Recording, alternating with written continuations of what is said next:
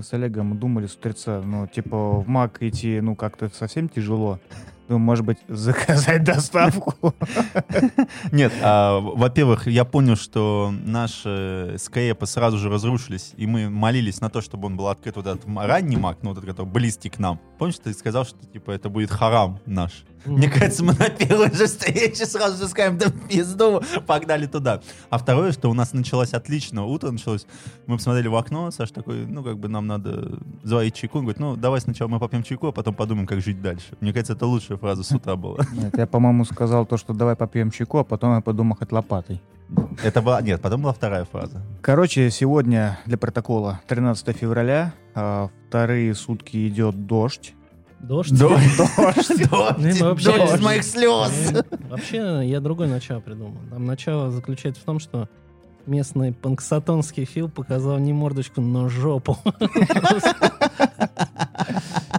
Весна, весна явно не придет в Норильске. Такой у нас, у нас собственный путь и собственный день сурка, да? Да, Вот это вот реально день сурка. Вот, а вообще, когда вчера возвращался с работы вечером, меня восхитили вот эти э, целина снежная и вот этот поземок, который нес, э, Целина, позем, нихера нихера себе тебя пробило. да, нес снежные хлопушки мне в лицо. Ну, конечно, красиво было.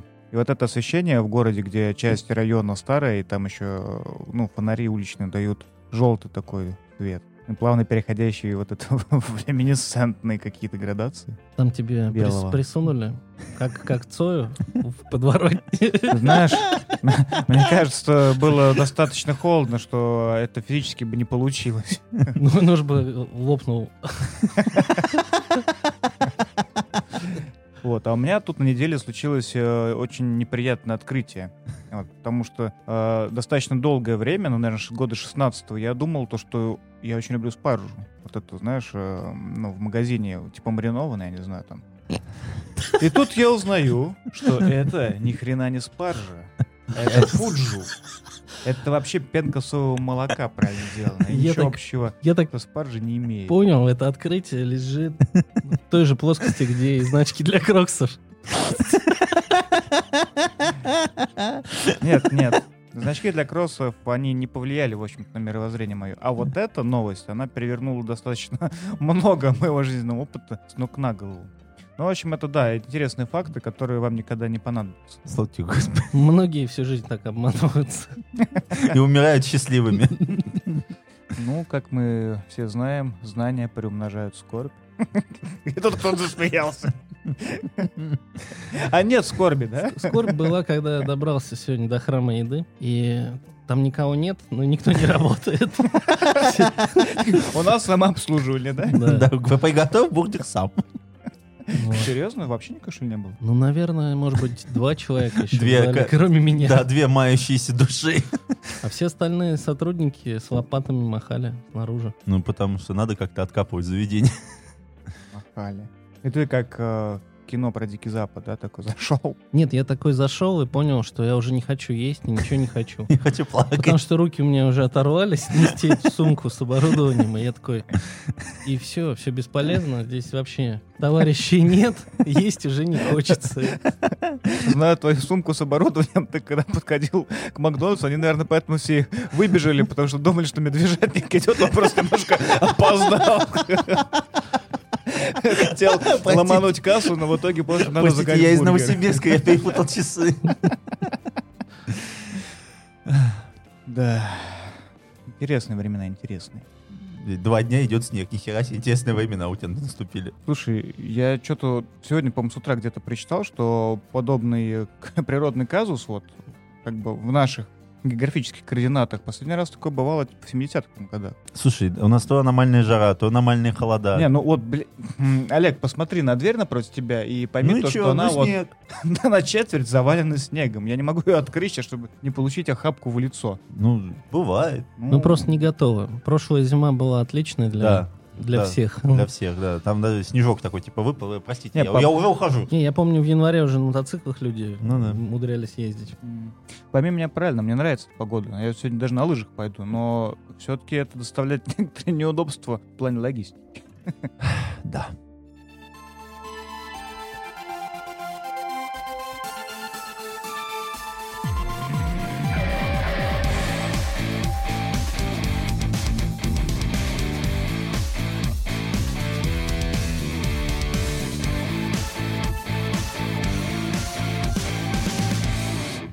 Доброе утро, друзья! Сегодня в 26-м выпуске нашего подкаста «Плотные Бон Иваны» мы обсудим тех людей, которые были очень влюблены в алкоголь. И поможет нам в этом...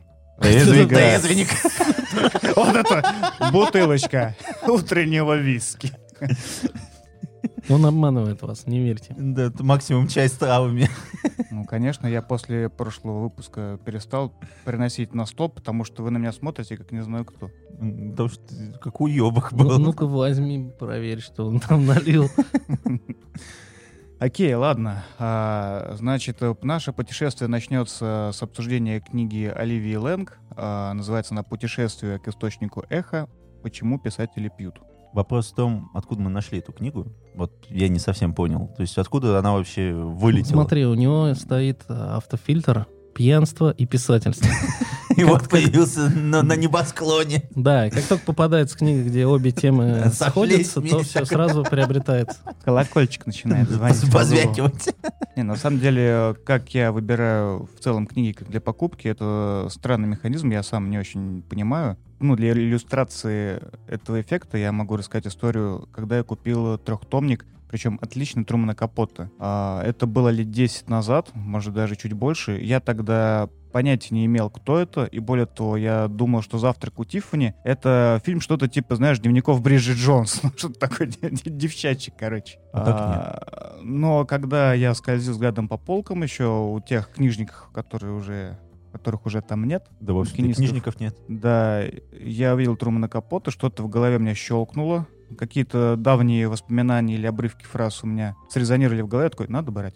И купил. И вот я очень рад спустя там десяток лет, что я тогда их купил, потому что сейчас очень трудно достать. То есть ты сейчас А. говоришь о том, что ты увидел надпись «Почему писатели пьют», и у тебя щелкнуло. Ну, щелкнуло у меня давно на эту тему. Вот. Щелкнуло у меня давно в суставах. Да не, я, я просматривал что-то какое-то из э, новостей то ли Горького, то ли там э, Лайв Либо, то ли еще каких-то книжных ресурсов. Вот, увидел, э, да, как правильно заметили мои коллеги, сочетание Слов. бухла и писателей. Я такой, о, надо почитать. А, ну, кроме этого, я слышал об Оливии Лэнг раньше, потому что на русском у нее вышли две книги еще. Это «К реке» а, и книга об одиночестве. Про, про пьяных моряков речных. Особый вид. Это особый вид. были мои заметки. Да, маячок, маячок Ну, начать можно с того, то, что Оливия Лэнг — это британская писательница. Она 70 77 года рождения, и это, ну, И важно рост для у нее понимания. 172 сантиметра, а вес 54 килограмма. Хотел бы еще и другие параметры узнать. И тут как в песне Пурден, ведь моя мечта это просто 90, 60, 90. Ну вот как, как можно с вами говорить о вообще О хронологии писателей? Я, я не понимаю.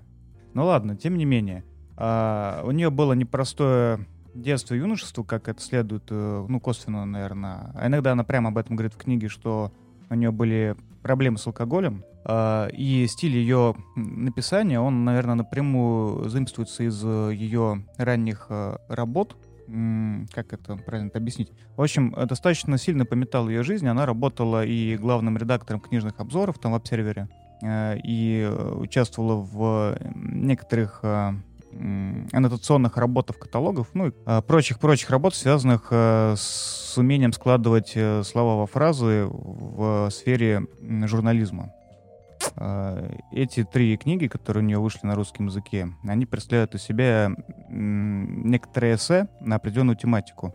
Ну, если смотреть на книгу «У реки», это Вирджиния Вульф. Если смотреть э, на «Источник эха», это, наверное, в первую очередь Хемингуэй с Фиджеральдом. И вокруг них начинает плести вот свое расследование. А в книге э, ну, «Почему писатели пьют», «Шествие к источнику эха», она очень классно прошлась э, по жизни череды писателей, Шестерых. шестерых в основном, Это да. Фрэнсис Скотт Фиджеральд, Эрнест Хемингуэй, Теннесси Уильямс, Джон Чивер, Джон Бирмен и Реймонд Карвер. Э, Ты понимаешь, почему я открыл браницу? Потому что у меня вот так есть. А, Я так понимаю, что, в общем-то, она прошлась по тем писателям, которые подарили российскому читателю э, серию «Золотая классика». Да. Вот, но Потому что 20 век. я бы сказал то, что читать эту золотую классику мне захотелось после прочтения книги снова, потому что я на нее посмотрел совершенно другими глазами. Когда ты э, моложе, ты мало что знаешь о потерянном поколении, которые как раз эти писатели несли это, этот крест, как бы людей, которые вернулись после Первой мировой войны и не знали, куда себя деть. Вот, и вот эти года, там, 20-30, соответственно, ну, 30-е это уже начало ну, десяток лет э, Великой депрессии. И все это нашли, нашлись в этом всем отголоски, конечно, в литературе. Вот, причем, э, ну, если ты читаешь того же Фиджеральда, да, ты можешь видеть совершенно другие вещи, которые близки лично для тебя, и, ну, о которых ты знать не знаешь, пока ты не прочтешь историю его жизни. И то, как они все дьявольски пили, и сколько бед это принесло, но при этом а, без этих бед, возможно, бы не было той э, красоты языка и эмоций, которые, ну, ради которых мы, наверное, все это и читаем. Ну, я бы сказал, что каждая... Ну, то есть книга разбита на шесть историй. Это понятно. То есть шесть авторов, шесть историй. Оливия рассказывает краткую биографию писателя, наброски для того, ну, то есть там, как жил, где учился, все вот это, чтобы, если левый читатель, который не знает этих авторов, понял, чем он важен для литературы, и затем она начинает методично э, разбирать, как личность деградировала во время его алкогольного, так сказать, делирия. То есть она достает грязное белье с помощью архивных дневников, писем друзей, коллег, э, дополнительных писем, которые они писали там женам, детям и так далее. А, И, по сути, получается, что книга может занять тебя не столько даже тем, как она и что это рассказывает, а количеством ссылок, которые она приводит, потому что на каждое заявление, которое написано в книге, имеется своя собственная ссылка, которую можно посмотреть, там она референсная, все отлично. Но проблема в том, что она, как писатель, достаточно средненькая вот для меня лично, потому что все вот эти вот исторические справки, перебивающиеся между авторами, она, по сути, сделала еще дополнение, это ее приключение, то есть она еще поехала по местам славы этих людей, она поехала на поезде по Америке. И это отвратительные вставки, то есть это абсолютно, мне кажется, не имеет никакого смысла, это не нужно, и это необходимо только для того, чтобы вот рецептор читателя освежить после очередного повесившегося жму, ну, человека, и все. А, но при этом сама книга хороша даже не столько тем, что там имеется какое-то расследование и так далее, а просто тем, что личности были неординарные. То есть, по сути, книга берет тебя только за счет того, что там есть личности. То есть, мне кажется, что это немного паразитирующая такая книжечка-то. Потому что она приводит очень много писем. Она даже не пишет не от себя, а именно писем. Ну, окей, она нарыла много источников. Окей, хорошо. Ну, я соглашусь, то, что книгу можно использовать как э, некую картотеку э, ссылочную, но я совершенно с тобой не согласен по поводу языка и в целом. Э, Могу сказать то, что да, книга сделана как э, некий дневник путешествия, но не по местам славы, а по местам э, событий основных жизненных писателей. Это не всегда слава. То есть в каких-то городах они не были там, скажем так,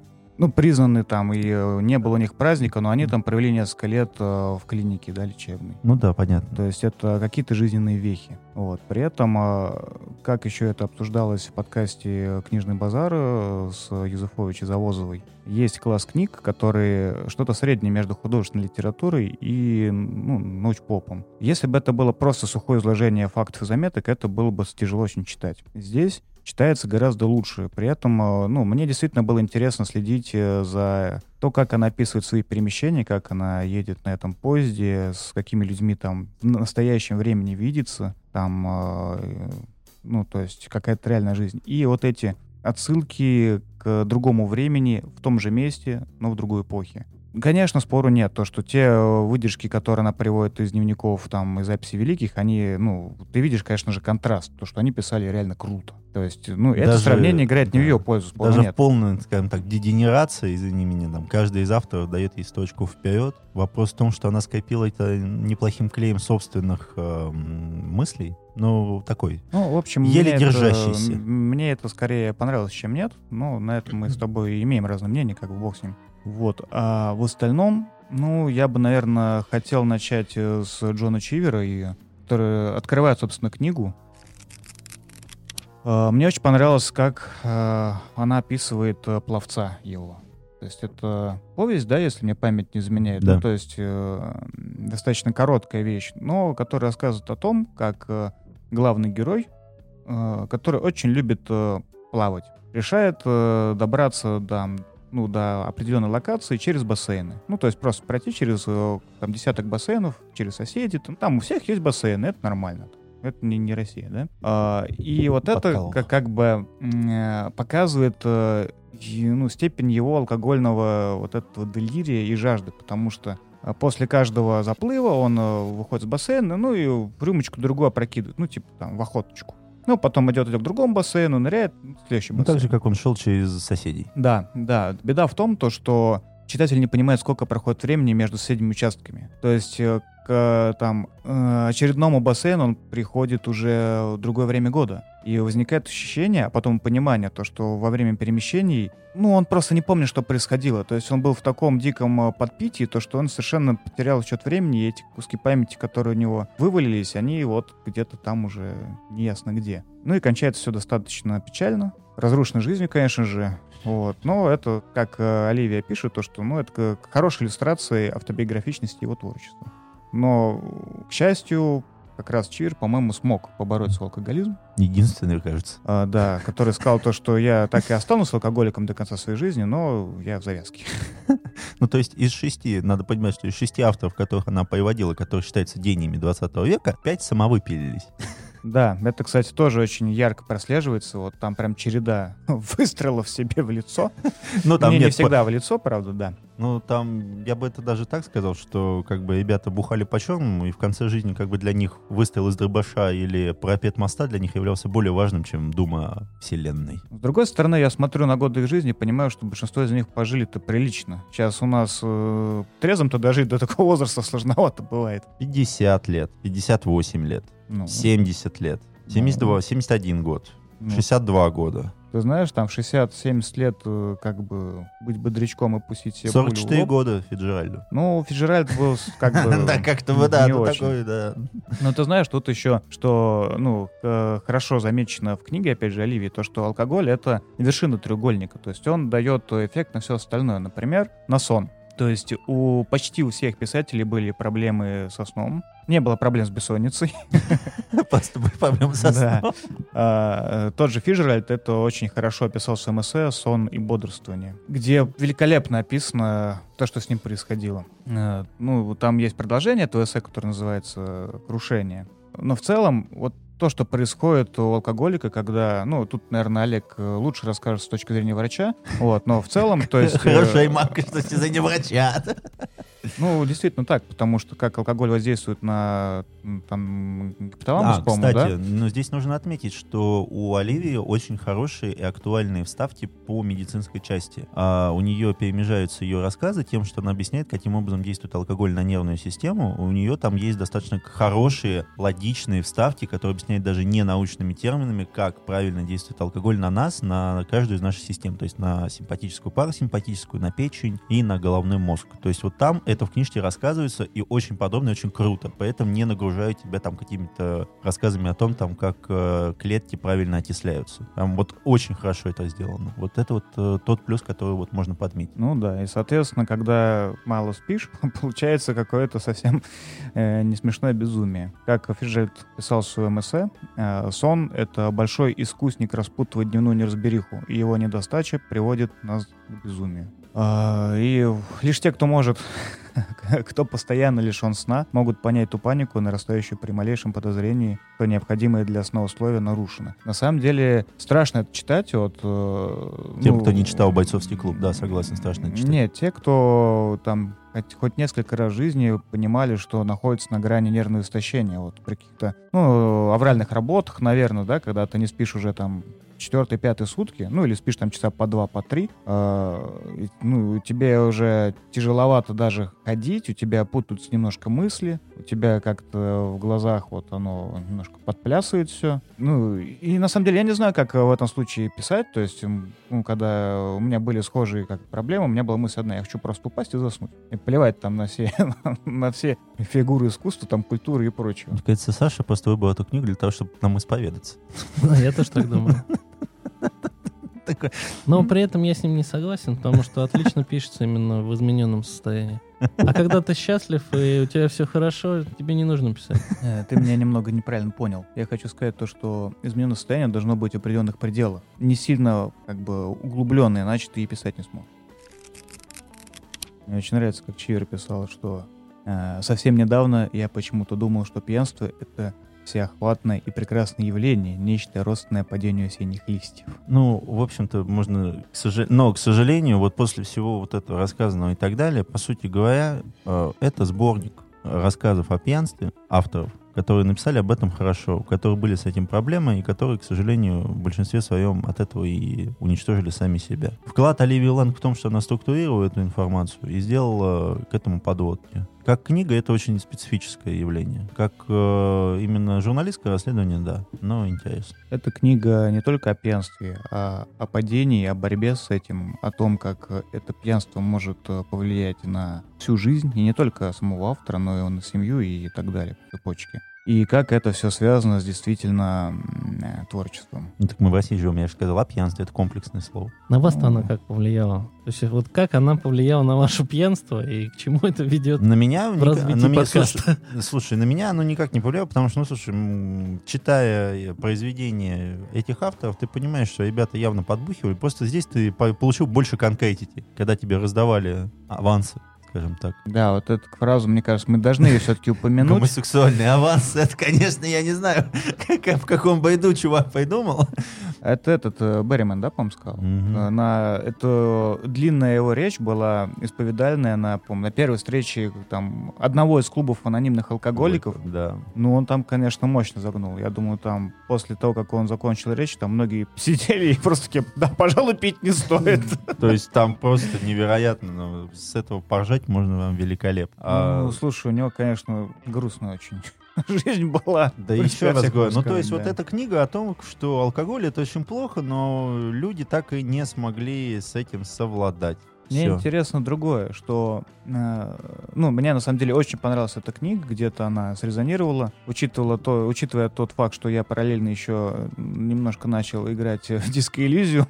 И словил, да, словил алкаша копа, да. А, э, параллельно с этим, ну, до того, как я взялся за Ливи Лэнг, я читал рассказы Трумана Капота, который тоже был известным алкашом, манипулятором, гомосексуалистом и э, очень высокоуважаемым литератором.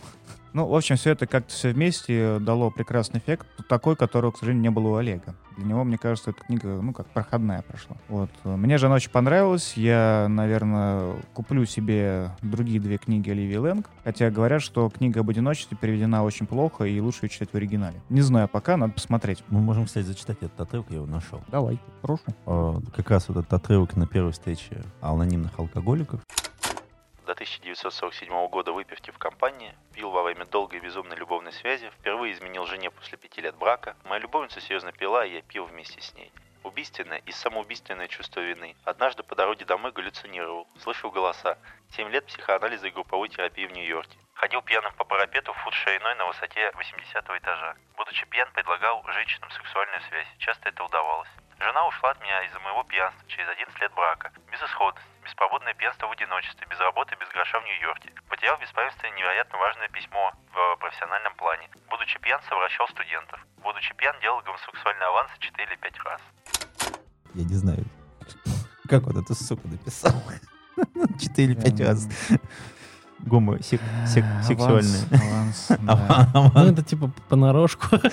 Мы думаем, мы думаем так, он говорит, давай ты мне отсосешь, а завтра поебемся. И не, и не, и не приходил завтра. Мне кажется, это как-то так должно Загадочный эфемизм. Да. Поэтому нужна книжка, которая объяснит мне этот эфемизм. И почему писатели делают гомосексуальные авансы. Эссе. Эссе. Написано не кровью, но... Книгу можно рекомендовать только тем, кому нравятся писатели 20 века. Конечно, ребята, не сказать, чтобы очень активные были, ну, то есть Гена Буковский пишет об алкоголизме гораздо лучше, мне так кажется. Я бы рекомендовал ее вообще всем, кто хочет э, понимать э, поэтов э, и писателей особенно вот этих шестерых. И, кстати, да, Олег, вот, э, мне очень понравился комментарий на Live Review, по-моему, э, в отзывах на книгу, там просто захотелось выпить. Точка. Точка такая жирная была. Да, ну то есть ну, это идеально, по-моему, описание. Нет, ну если вы хотите оправдать свой алкоголизм, и вы пытаетесь писать свои говно стихи, то, в общем-то, эта книжка будет для вас.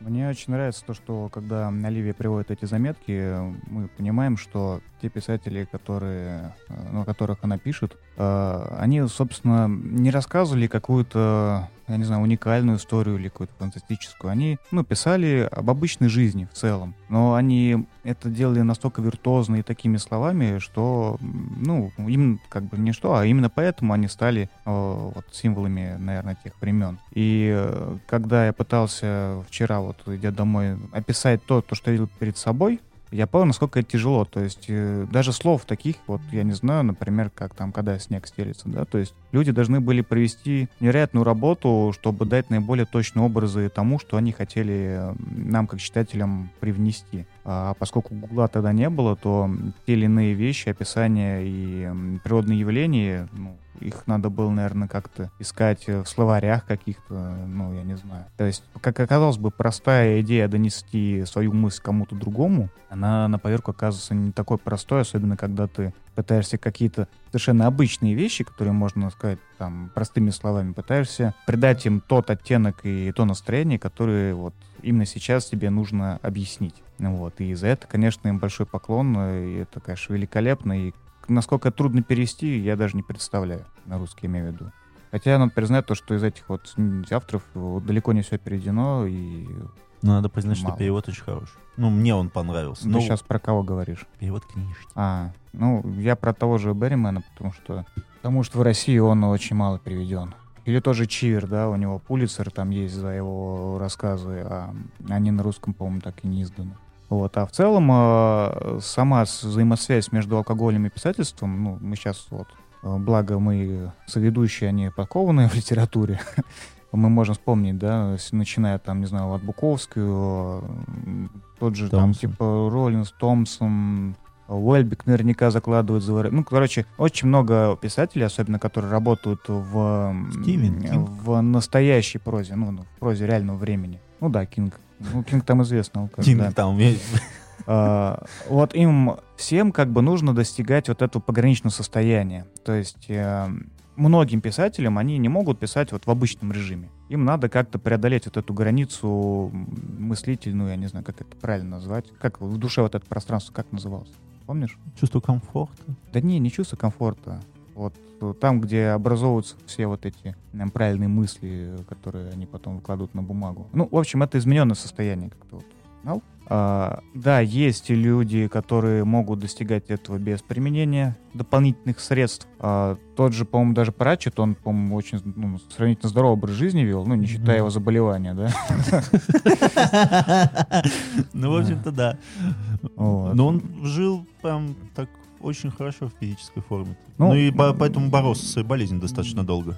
Да, то есть некоторым великим людям, да, им не нужно дополнительных средств. Вот. Но их э, процентно гораздо меньше, чем те, которые алкаши, там, не знаю, наркоманы, еще кто-то. На что приводит меня к мысли, что, ну, алкоголизм, бессомненно, это хорошо. безусловно, я это думаю, Я думаю, что вы, вывод у меня несколько другой. Вывод заключается в том, что я уверен, что почти всем э, творческим личностям э, нужно именно измененное состояние, чтобы творить. Но не все в измененном состоянии творят. Вот и все.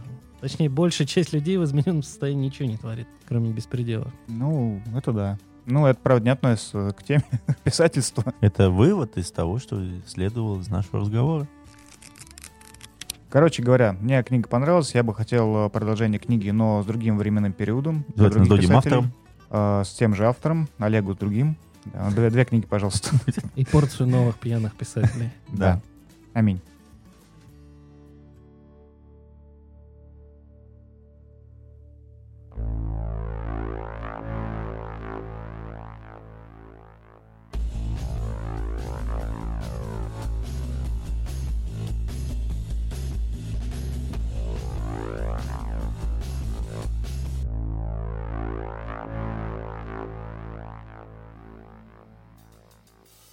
В общем, когда э, мы готовили тему подкаста, решили, что давайте-ка мы шрапнелю бахнем. И помимо Оливии Лэнг, Олег э, взял у меня Генри Роллинза. Э, и очень мне рекламировала Чака Паланика, его книгу э, публицистическую «На затравку» называется, да, она? Да.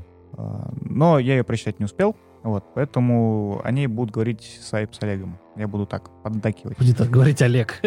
И Сайп будет что-нибудь вставлять. Вот. Наверное, мы начнем с э, Генри Роллинза, потому что он отлично перекликается с выходом второго тома Трансметрополитена. О, да. И все это купе с э, обстановкой в Москве, да и в России в реальном времени очень э, сильно резонирует, так что прям страшно. Но не будем о грустном. Давай, А Олег, теперь перейдем. поясни за связь между трансметрополитеном и железом. А, дело в том, что в Трансметрополитене, вот сейчас, когда вышел второй том в России, это, соответственно, как раз арка политической предвыборной кампании и в то же самое время арка того момента, когда Спайдер Иерусалим находится как бы перед вот этим выбором, что ему необходимо либо полностью закидываться наркотой и оставаться в городе и продолжать писать гениальные статьи и книжки, либо ему нужно уже уйти и абстрагироваться от человечества вообще. И вот это метание героя, когда он понимает, что каждый из персонажей, который, ну, то есть вот на выборах, которые проходит, каждый из персонажей полный мудак, ему просто не, он, не- у него нет меньших зол даже.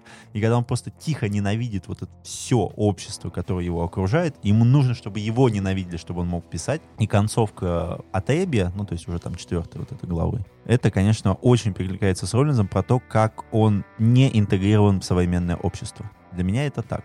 Ну, это может быть на момент написания книги. Ну, может быть, это именно... Но Ну, там мы же об даже... этом и судим. Да, мы судим-то именно о том, что это перекликается, при том, что это же было написано в конец 80-х, начало 90-х, судя по всему. То же самое, ну, практически там во время того, когда там начал писать Трансмет, он уже в 92-м году начал выходить. Соответственно, 34 где-то 94-95 года. Для меня они перекликаются, потому что я их вместе прочитал. Да, это так. Ну и надо еще сказать, что второй том Трансмета вышел в России. В, в нем содержится два тома. По качеству, к сожалению, это хуже оригинала, как оказалось. Но вы можете приобщиться к великому. А по Генри Роллинзу, что вы хотите сказать? Вы, вы книжку всю прочитали, я еще не до конца, извините. Я не успел. Не знаю, для меня Боженька. наверное, как для тебя, попал в нужное время, а, и я его читал за поем. И та ненависть, которая вот клокочет, особенно в первой части книги в нем, как он недоволен э, всем, в принципе, и как он это выплескивает на странице, как он описывал, да. То есть, заходя в клуб, он видел эти выплески э, сексуальной фрустрации э, юных этих там всяких дебилов. Ну, и вот это все как-то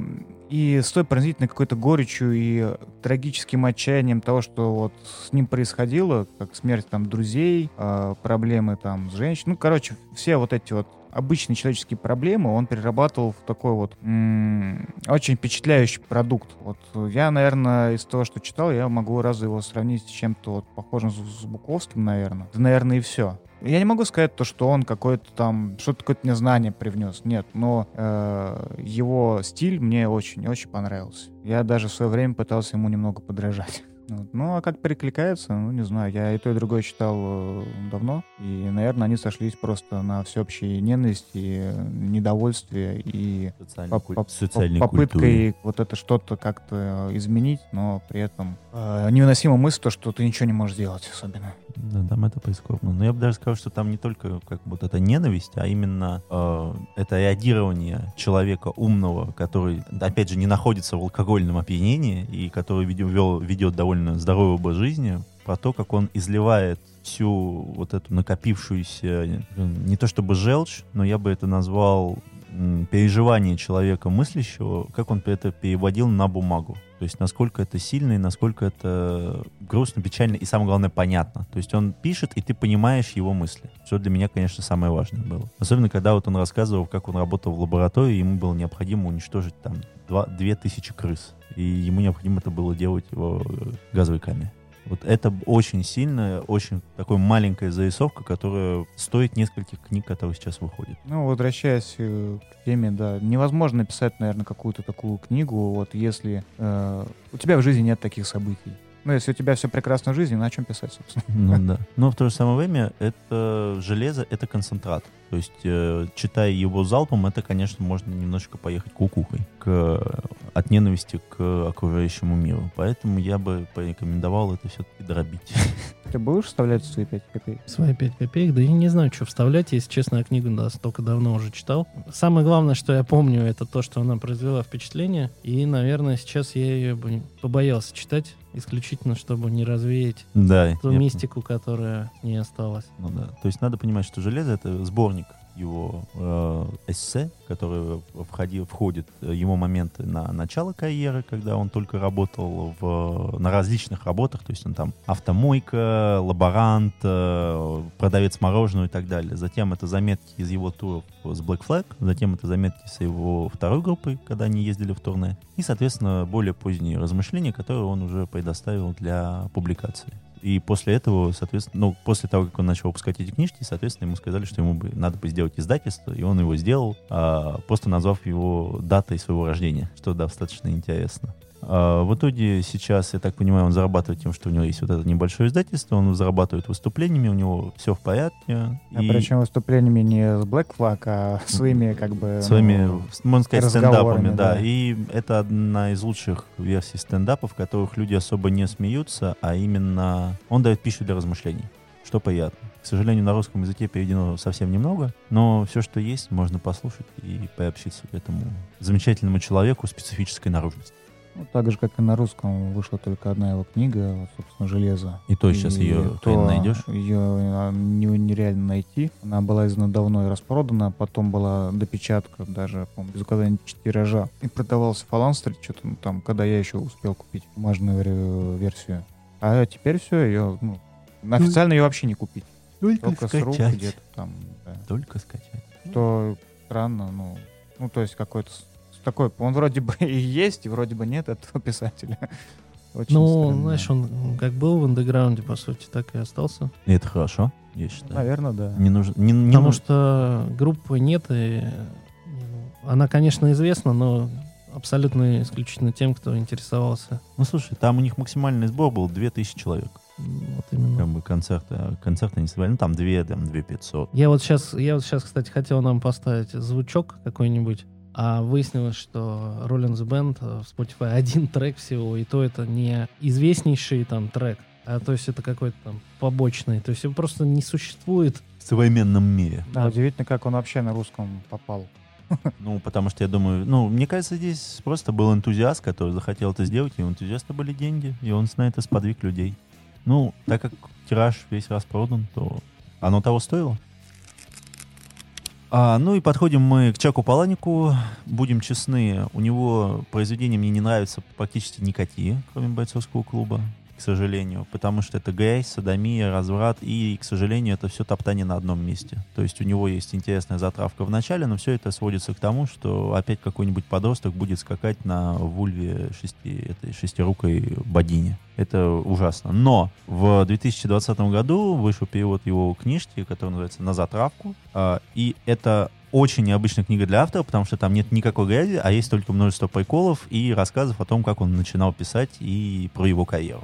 В новом сборнике, то есть там Паланик нас проводит за кулисы своей писательской жизни, описание абсолютно отвратное. То есть Чак захотел написать историю писательской карьеры, его личной, которая вот полна учителей, каверзов, ошибок. То есть он даже начинает с того, что у него там был первый преподаватель, ему он платил там 10 долларов, потом они шли обедать, и он ему рассказывал, как надо правильно писать. А советы юному писателю перемещаются, перемещаются историями из его творческой жизни, в которой было дофига нервного, нервных срывов, дофига алкогольных каких-то запоев, э, там, Алиэкспресса и невероятных казусов, потому что он рассказывал о том, как он путешествует по Америке, ему нужно было продавать, конечно же, свою книжку, и у него вот одна из самых прекрасных историй, которую я помню, то, что для того, чтобы поддержать публику, он начал закупать э, конечности, руки, ноги и так далее, для того, чтобы закидывать их в зал. И так получилось, что у него турне шло вместе с тем автором, который написал книгу «127 часов», по которому вышло кино с Джеймсом Франко, который, ну, отпилил себе руку, когда его, это, э, ну, между двух камней его за- заблочил, соответственно, он отпилил себе руку. И так получилось, что этот автор был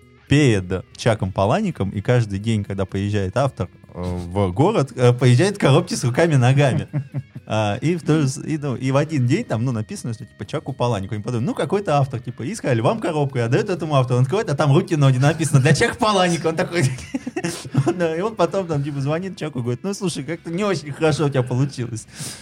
Э, И вот таких историй у него там дофига и больше. О том, что он там типа купил себе бутафорскую кровь, бутафорский опять же руки-ноги, кинул их себе в этот, э, ну, в машину на, в багажник, ну, соответственно, открытый багажник большой. И вот он едет по городу и понимает, что у него что-то вылетает. У него, короче, по всему шоссе вылетают руки-ноги. Он э, резко останавливается, бегает, их собирает по всему шоссе. И люди за ним смотрят, что он там делает и как. То есть и таких историй в этой книжке, ну, достаточно много, потому что книжка небольшая, написана великолепно, что самое главное, никакой грязи, он просто рассказывает о том, что это его писательские приемы. И, как ты понимаешь, писать он умеет. И в это, что для меня самое главное огорчение, что мне захотелось что-то у него почитать. Но я вот пытался вот книги, читы его читать, но это отвратительно, ну, для меня лично. Но он считает, что это будоражит автора, и это правда, потому что Читателя. Будоражит читателя. Будоражит читателя, простите, пожалуйста, бога душу мать. То есть а, книга оказалась приятнейшим сюрпризом, небольшая, выверенная история, рассказывает сюжет, и учит автора писательским приемам. Поэтому достаточно прикольные у него иллюстрации, которые сделаны одним из тату-мастеров в Америке, тоже такие неплохие, мне не понравились. А, не обязательное произведение для изучения, но вы можете узнать о том, как Стивен Кинг проводит свои презентации и как там на него фанаты вешаются. Там тоже просто Ну, ты великолепная бы история. рассказал, это классная история. Э, Ну, есть менеджеры, соответственно, у каждого из э, авторов крупных. И э, менеджер рассказывал Чаку, как проходит всегда презентация книги Стивена Кинга. То есть он говорит, что, ребят, без проблем, я поеду в любой город Америки, он абсолютно контактен, он говорит, но, ребят, должен быть зал не менее пяти тысяч человек, у меня должны быть четыре телохранителя по бокам, и мне должен кто-то накладывать компресс на плечо, когда я попрошу. Ну, и, типа, такие очень странные заявления. Типа, она такая, окей, хорошо, мы сделаем. И вот приходит... А, и не более трех книг в руки каждому из э, читателей. И говорят, ну вот мы приходим, а и, соответственно, один стоит сзади него, и если что, она готова прикладывать лед. И то есть она видит, что заполняется 5000 человек в зале. Все заполняется, все хорошо. И начинается автограф-сессия, когда он должен подписать эти книжки, и она видит, что рука Стивена Кинга, то есть там, где у него должна лежать ручка, у него уже огромная мозоль такая, прям толстая мозоль, которая вот готова вскрыться. И он подписывает какую-то очередную книгу, но это там был тысячный читатель, и мозоль раскрывается, и кровь заляпывает книжку. Стивен Кинг такой, простите, пожалуйста, и так далее. Но читатель восторгнен, говорит, моя книжка! Кровью подписана автора! И, и тут Стивен напрягается, и, а только потом она поняла, почему. Потому что каждый последующий человек хотел, чтобы он расписался кровью дополнительно. И чувак, все остальное, все остальное время, подписывая книги, дополнительно делал вот так пальцем, чтобы что? Чтобы был отпечаток крови. И, конечно же, были недовольны та предыдущие тысячи, которые не получили кровь автора у себя на книжке. И в итоге, после того, как он провел 8 часов вот этой автограф-сессии, он загрузился в бронированный автомобиль, а читатели прыгали на Я не знаю, автомобиль. откуда он это берет, берет подробности. Ну, и читатели... Бронированные. Вот откуда это все? А, потому там же написано было. Да? Да. И они напрыгивали на этот... Я прочитал, что там просто он уехал на автомобиле с телохранителями, и потом они на других тачках догнали их. Ни хера, они запрыгнули же на машину. И все. Они же на машину к нему Ну, запрыгивали. интересно, интересно. Надо бы мне тоже прочитать. Будет третий У взгляд. меня другая версия. Они ехали верхом на бронированном автобусе. Я вошел в раш, я тут пищу, а он, сука! Неприятно, да? Да! Вот теперь ты знаешь, каково это. Э, И, я говорю, историй там таких дофига и больше, и поэтому, если вы хотите расслабиться, получить удовольствие, эта книжка самое то, что нам необходимо. А после нее можно прочитать как раз авто- автобиографическую книгу Стивена Кинга «Как писать книги». И потом ты и да? надо вернуться к твоему утверждению о том, что ты ее считаешь необязательной к прочтению, а я считаю, что она обязательна к прочтению. Потому что на самом деле там достаточно универсальные советы даются, писательские, но они могут пригодиться и читателю, потому что как раз он раскрывает то, зачем многие там используют всякие различные приемы. Да? Вот мне, например, стало больше понятно, да, там, почему в пиранезе идет повторение М. который меня раздражал, да, то есть вот такие вещи, они раскрываются. И они не касаются только творчества человека Паланика, они универсальны. Ну да, вот, э, ну, универсально. Он сделал отличную, классную вещь, при том, что он говорит именно что, а если бы я был юным писателем, я бы сделал так, а если бы я был вот таким писателем, я бы сделал так. То есть много хороших референсов. Все.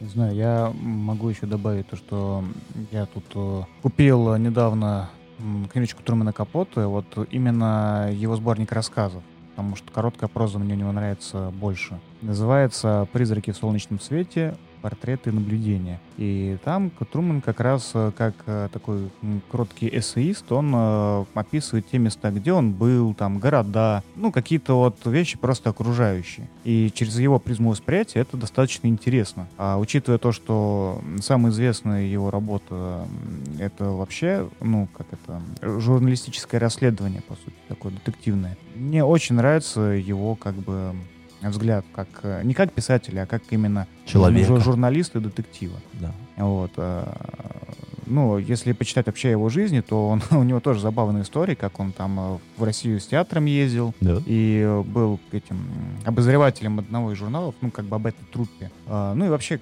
там много разных историй, в том числе и не очень приличных, учитывая его сексуальную наклонность. Там. И он тоже этот, А, да, он любил авансировать, я так понимаю. А, Ну, да, сдавал себя в залог. Вот, при этом э, он, ну, э, как э, признано многими людьми, он был э, весьма одаренный писатель. Не будем говорить гениальный, да, чтобы не обесценивать слово. А, Но он при этом э, оказался достаточно подлым. Вот, в плане ну, каких-то межличностных отношений, личных секретов и тайн. То есть для него было, ну, опять же, как я вот выч- вычитывал в разных статьях и там книгах, для него было до- достаточно обычным делом взять и в своей какой-то статье э, поднять грязное белье своего близкого товарища. Вот, ну, просто так вот взять и... Ну, то есть Да. мудак он был, короче. Да, да, редкостный мудак. То есть хороший писатель, но редкостный, редкостный мудак. Очень такая редкая комбинация в этой сфере. Да я бы уж не сказал, но это был сарказм. Да. Но еще не начал, да? Да, не, я там где-то половину уже Корешок посмотрел.